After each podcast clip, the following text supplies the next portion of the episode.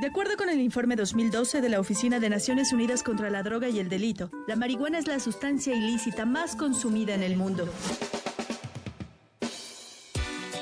Se estima que existen entre 119 y 224 millones de usuarios de cannabis. Y su demanda se mantiene estable. La mayoría de las naciones tienen leyes que penalizan el cultivo, posesión y venta. En cuanto al consumo, la dureza de las penas varía según el país. Sin embargo, hay excepciones.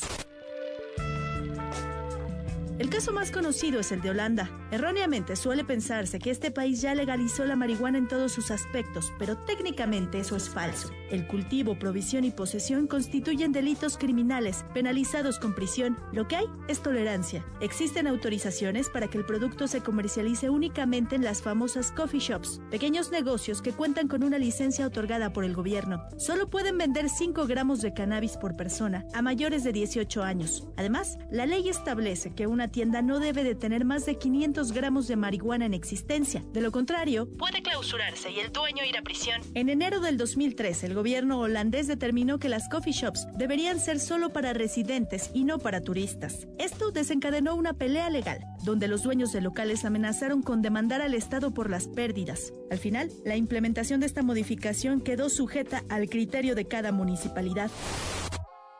En 2013, Uruguay se convirtió en el primer país del mundo en legalizar la venta, el cultivo y los usos medicinal, recreativo e incluso industrial de la marihuana.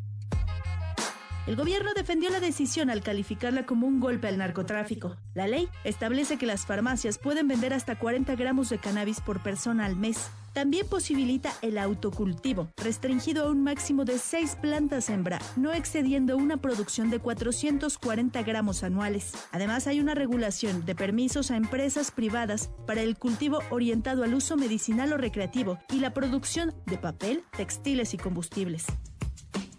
Corea del Norte es un caso especial. Al contrario de lo establecido por la ley internacional, este país no considera la marihuana ni al opio como drogas. Por ello, no hay ninguna sanción contra las personas que la producen, venden o quienes la fuman o ingieren. Portugal también es famoso por haber abolido las penas criminales para personas en posesión de drogas, incluida la marihuana, la cocaína, heroína y metanfetaminas. La legislación establece que una persona puede llevar hasta 10 dosis diarias de cannabis. Cada dosis es de 2.5 gramos, por lo que la cantidad total que se permite es de 25 gramos. Si una persona es sorprendida con una cantidad superior a estos límites, se considera en posesión para la venta y eso ya es delito. El consumo en lugares públicos no está permitido. En Estados Unidos la posesión y el suministro de marihuana son delitos criminales bajo la ley federal, pero los niveles de permisividad varían según el estado e incluso el condado donde uno se encuentre. En las elecciones del 2012, los habitantes de Colorado y Washington votaron en un referéndum a favor de permitir la distribución regulada de marihuana para uso recreativo. En ambos estados ya inició la venta en pequeños comercios, pero con restricciones, entre ellas que solo se pueden adquirir un máximo de 28 gramos por visita y los compradores deben tener al menos 21 años de edad. En otros estados, desde el 2010 había leyes que permitían la posesión, uso, distribución y cultivo con fines únicamente medicinales. Se trata de Alaska, California, Hawái, Maine, Michigan, Montana, Nevada, Nueva Jersey, Nuevo México, Oregon, Rhode Island, Vermont y Michigan. Canadá fue el primer país en regular el consumo de marihuana para uso medicinal. En Italia, Suiza, Alemania, Bélgica y España el consumo no está penalizado, pero el tráfico de la droga sí.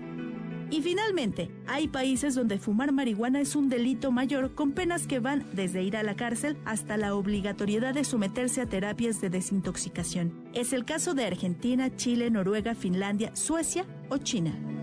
Para Contraportada Tania Aguayo Ábalos.